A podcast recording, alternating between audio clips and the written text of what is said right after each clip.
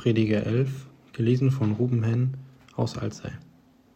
Lass dein Brot über das Wasser fahren, denn du wirst es finden nach langer Zeit.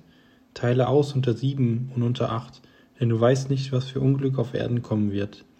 Wenn die Wolken voll sind, so geben sie Regen auf die Erde, und wenn der Baum fällt, er fällt nach Süden oder Norden zu, wohin er fällt, da bleibt er liegen. Wer auf den Wind achtet, der sät nicht, und wer auf die Wolken sieht, der erntet nicht.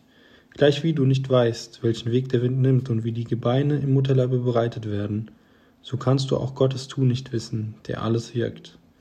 Am Morgen sehe deinen Samen und lass deine Hände bis zum Abend nicht ruhen, denn du weißt nicht, was geraten wird, ob dies oder ob das oder ob beides miteinander gut gerät.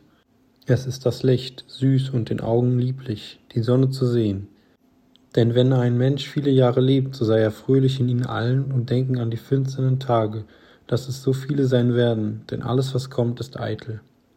So freue dich, Jüngling, in deiner Jugend und lass dein Herz guter Dinge sein in deinen jungen Tagen. Tu, was dein Herz gelüstet und deine Augen gefällt. Und wisse, dass dich Gott um das alles vor Gericht ziehen wird. Lass Unmut fern sein von deinem Herzen und halte das Übel fern von deinem Leibe. Denn Jugend und das dunkle Haar sind eitel.